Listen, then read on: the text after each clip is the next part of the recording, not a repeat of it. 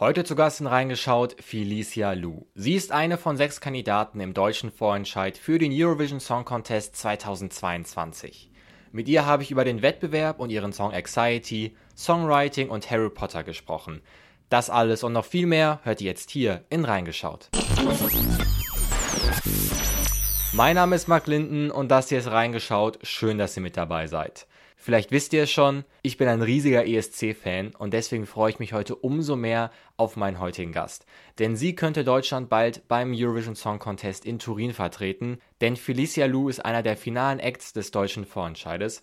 Dazu aber später mehr, als erstes schauen wir nämlich kurz auf den Werdegang der Musikerin. 2011 startete sie ihren eigenen YouTube-Kanal, auf dem sie Songs aller Art coverte. 2014 veröffentlichte sie dann mit Cold Feet ihre erste eigene Single. Im selben Jahr nahm sie auch an der RTL-Castingshow Rising Star teil, wo sie es sogar bis ins Finale schaffte. Auch danach arbeitete Felicia weiter an neuer Musik. Ihr Song Her Soul, den sie 2016 zusammen mit Ray Watts und DJ Ermato veröffentlichte, schaffte es in Österreich sogar in die Charts und hielt sich dort mehrere Wochen. Ein Jahr später nahm sie schon einmal am deutschen Vorentscheid für den ESC teil.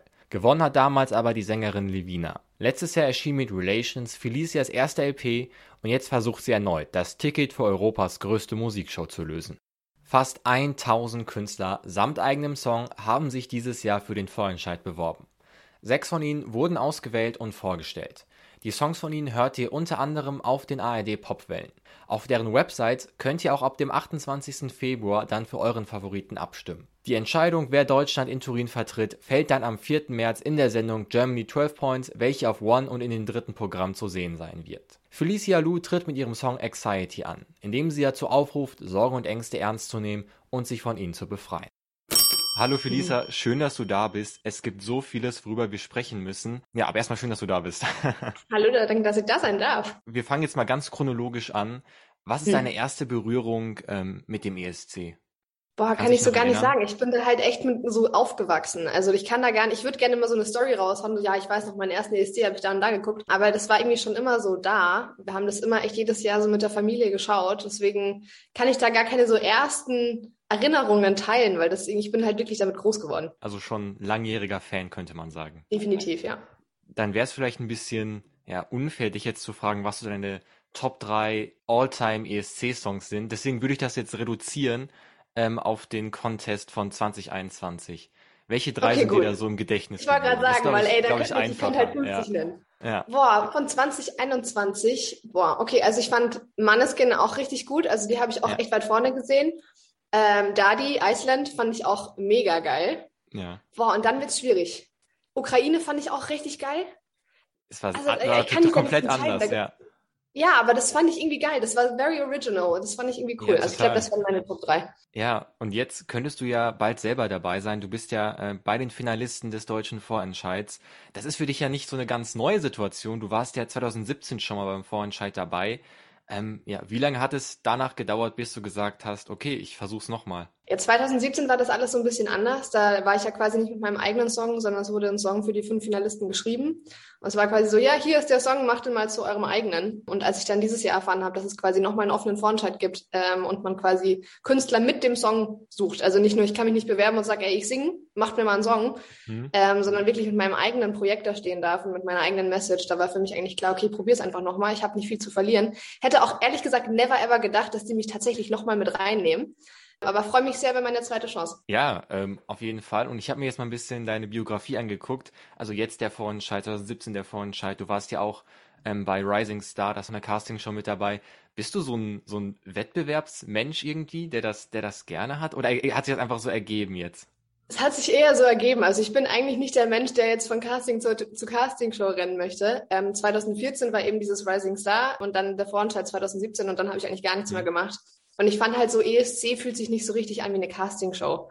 Also ja. es ist kein, kein DSDS oder The Voice. Ähm, und deswegen dachte ich mir, das ist halt so ein großer Traum von mir, auf dieser ESC-Bühne zu stehen. Deswegen dachte ich mir, ey, komm, versuch's es einfach nochmal. Die Chance ist zum Greifen nahe, dein Song Anxiety ist dabei. Ähm, und ich muss das mal sagen, das sage ich jetzt nicht nur, weil wir hier jetzt gerade ein Interview hier haben. Er ist echt mega gut, finde ich. Und er ist so enorm catchy. Also ich habe den, glaube ich, einmal gehört ja. und hatte schon diesen Refrain im Ohr, so bevor ich überhaupt wusste, wer das ist, wer singt das so. Geil. Also mega Respekt an dieser Stelle.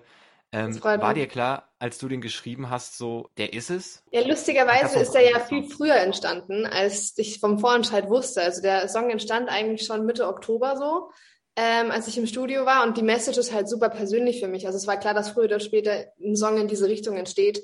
Mhm. Ähm, und als ich mich dann für den Vorentscheid beworben habe, habe ich mehrere Songs hingeschickt. Ich glaube, fünf Songs habe ich hingeschickt ähm, auch unreleased. Und dann haben sie sich aber für Anxiety geschrieben, wo ich mich total darüber freue, weil das auf jeden Fall mein persönlichster Song ist und der wichtigste Song, den ich bisher geschrieben habe. Ähm, und deswegen freue ich mich sehr, auch mit dem antreten zu dürfen. Ja, du hast gerade gesagt, dein persönlichster Song. Fällt dir das denn leicht, dich einfach so, sage ich mal, so einer, in Anführungszeichen, fremden Öffentlichkeit dann so persönlich zu öffnen? Oder kostet dich also das Überwindung? So ja, natürlich kostet es irgendwo Überwindung, aber Musik ist halt auch so mein Outlet. Also ich, es wäre jetzt schwieriger für mich, jetzt eine halbe Stunde drüber zu reden, wie sich Anxiety für mich anfühlt, als wenn ich den Song einfach singe, wo ich es quasi mhm. beschreibe. Also das ist für mich einfach so ein Output und ein Outlet, wo ich das irgendwie rauslassen und verarbeiten kann. Deswegen in Form von Musik fällt mir das dann doch leichter, würde ich sagen. Okay, krass. Ja, krass, sage ich mal, war auch dein Musikvideo.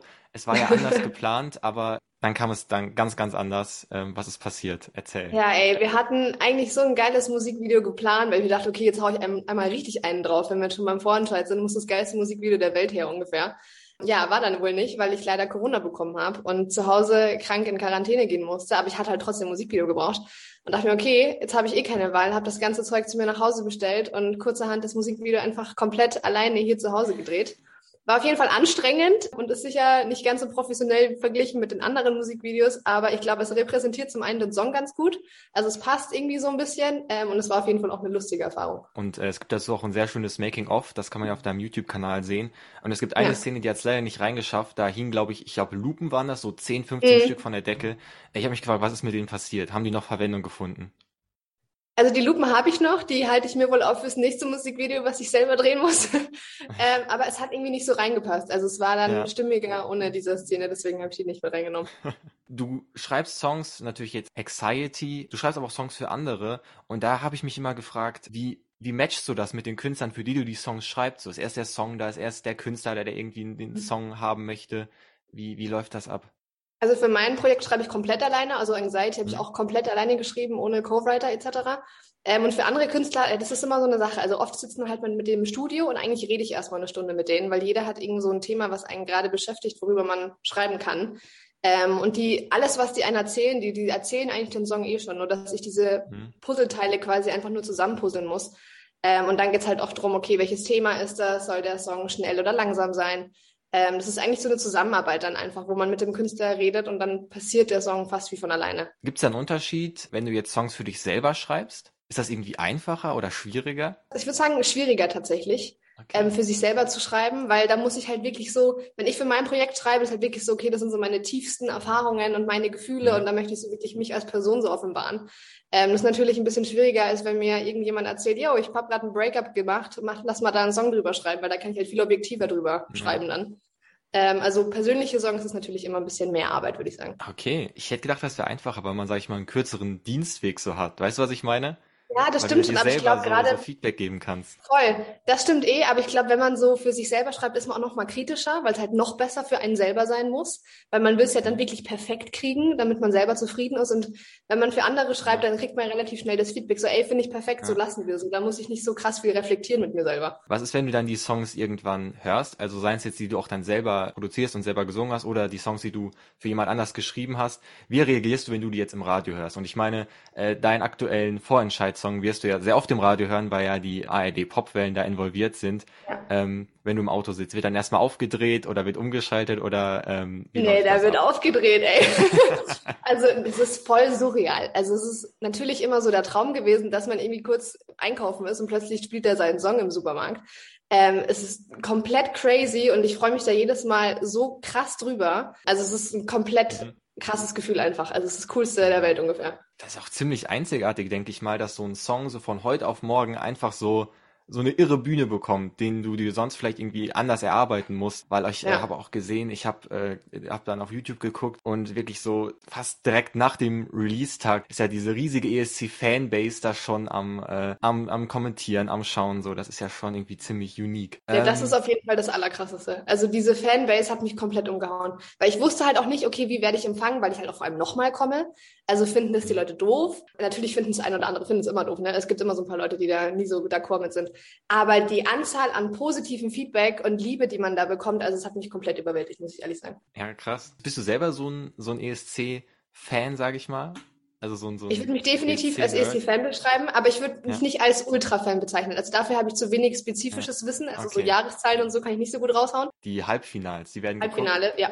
Okay, weil da habe ich, da habe ich jetzt eine Frage, eine Frage an dich, weil ich stehe immer vor dem Dilemma, ich bin auch ein großer ESC-Fan und die werden ja auch bei uns in Deutschland übertragen auf One und ich weiß nie, ob ich beide mir angucken soll, weil dann habe ich ja schon alle Performance gesehen für mich vom Finale und ich mache das immer Ja. so, ich gucke mir immer nur ein Halbfinale an, damit ich noch so ein bisschen Überraschung habe. Was, was ist Lustig, das mache ich nämlich genau gleich. Ich gucke mir Okay. immer so alle an, die grundsätzlich im Rennen sind und lass mich dann überraschen, wen ich im Finale tatsächlich sehe. Ja, ja, ja, das ist immer so, ah, man weiß nicht, was man machen soll. Aber jetzt bist du es ja wahrscheinlich, wenn du dann nach, äh, nach Turin fährst, musst du das ja angucken. Das ist ja fast, fast schon Arbeit. Ja, definitiv, hallo. Du gibst in dieser Zeit viel Interviews und so, wir wollen viel über dich wissen, ähm, weil du zum Vorentscheid gehst, aber es gibt, finde ich, immer so Fragen, die immer so hinten überfallen, so, die nicht gefragt werden und ich sehe es jetzt als meine Pflicht, äh, dir diese Fragen zu stellen. Ähm, ich würde jetzt gerne mit dir die reingeschaut, längst überfälligen Fragen stellen, das sind 20 Stück und ich würde dich bitten, schnell und spontan zu antworten. Okay, I'm ready. Bist du bereit? Ja. Okay.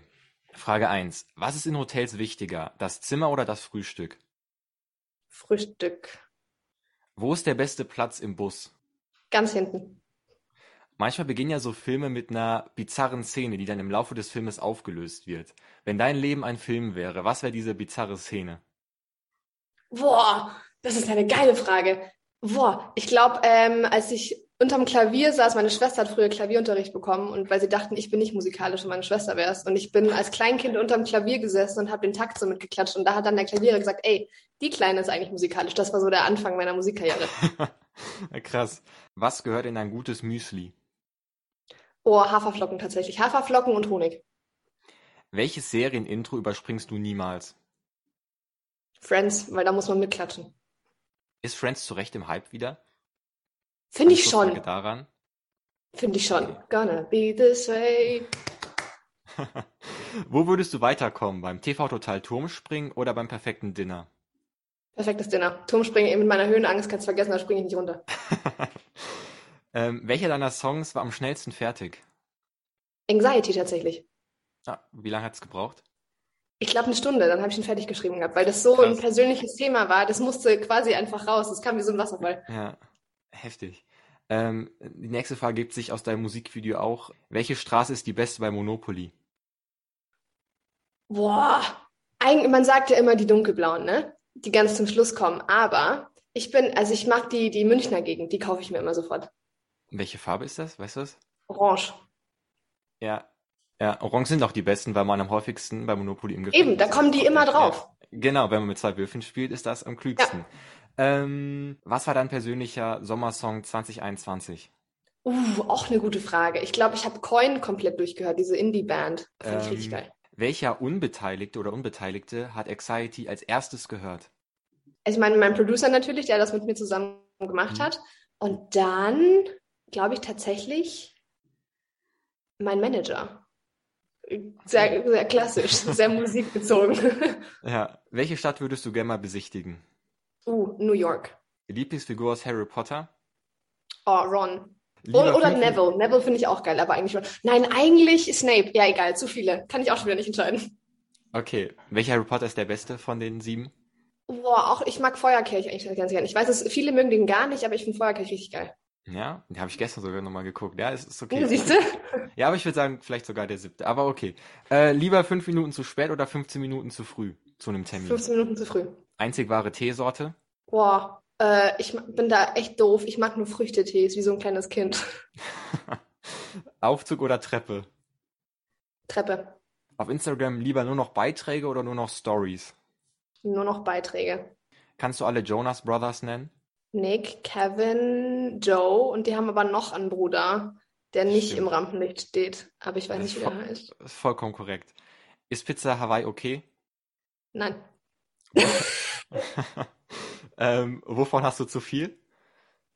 Äh, Teelichter. Ich habe Ultra und Bilderrahmen, könnte man auch meinen. Ähm, aber Teelichter habe ich auch Ja. richtig, richtig viele. Man hört es ja jetzt nur den Podcast, aber du sitzt Ja. da vor einer Wand mit, äh, mit etlichen unterschiedlichen Bilderrahmen. Das ist Okay. eine von drei Wänden. Ich habe drei so Wände in meiner Wohnung. Okay, ähm, und Lupen hast du wahrscheinlich auch jetzt zu viele. Ähm, Ja. finale Frage. Nach dem wievielten Schnelldurchlauf stimmst du ab? Beim ESC. Boah, eigentlich habe ich meinen, eigentlich nach dem ersten. Also ich finde, Ja. da hört man Hast du immer schon auf so einen Zettel parat oder was? Oder kannst du die Nummer alle schon Ja. merken? Ja. Okay, ähm, sehr gut vorbereitet. Okay, das waren schon die 20 Fragen. Jetzt kennen wir dich Mega. besser. Ähm, Sehr schön. vielen Dank dafür. So, jetzt meine letzte Frage. Es ist nicht mehr lange hin, so bis zum Vorentscheid. Wann kommt bei dir die Aufregung? Bist du überhaupt aufgeregt? Kommt die einen Tag vorher? Kommt die in der Minute, bevor, bevor es dann losgeht im Fernsehen? Oh doch, ich bin grundsätzlich schon ein richtig aufgeregter Mensch. Also auch als diese Audition da in Berlin war, ich hätte jetzt hundertmal Pipi machen können. Ähm, also davor bin ich echt nervous. Aber sobald man dann, finde ich, anfängt und auf der Bühne steht, ist es irgendwie weggeblasen. Und jetzt gerade ist halt super viel so Vorbereitungszeit und ich widme echt 100% meiner Zeit dieser Live-Performance, dass es halt mega geil wird. Deswegen aufgeregt gerade bin ich noch nicht so. Ich glaube, das kommt dann erst, wenn ich in Berlin bin. Hast du irgendwie so ein Ritual, was dich so runterbringt, wenn du aufgeregt bist? Oder hältst du die Aufregung einfach dann aus? Ich muss es aushalten und ich glaube, ich muss auch alleine sein. Also ich glaube, wenn man da mit jemandem spricht, der dann 20 Mal fragt, und wie geht's dir? Bist du bereit? Fühlst du dich ready? Ähm, das putscht einen dann nur noch mehr auf. Also ich glaube, so zehn Minuten, bevor ich dann rausgehe, muss ich kurz so, okay, cool, alles gut. Perfekt, dann ähm, wünsche ich dir gutes Gelingen. Es ist wirklich ein sehr, sehr starker Song. Viel Erfolg beim. Vorentscheid und äh, vielen, vielen Dank, dass du heute damit dabei warst. Danke für die Einladung. Ciao. Tschüss. Das war auch schon das Interview mit Felicia Lu. An dieser Stelle nochmal vielen, vielen Dank fürs zu Gast sein. Es hat mir wirklich mega viel Spaß gemacht. Den Link mit allen Infos rund um den deutschen Vorentscheid sowie den Link zur Musik von Felicia Lu findet ihr auch nochmal in der Folgenbeschreibung. Hört da gerne mal rein, es lohnt sich wirklich. In der nächsten Folge reingeschaut ist übrigens Malik Harris zu Gast, der auch zu den finalen Acts im Vorentscheid gehört. Also abonniert am besten diesen Podcast, um das Interview auf gar keinen Fall zu verpassen. In diesem Sinne, vielen Dank fürs Zuhören. Bis zum nächsten Mal und ciao.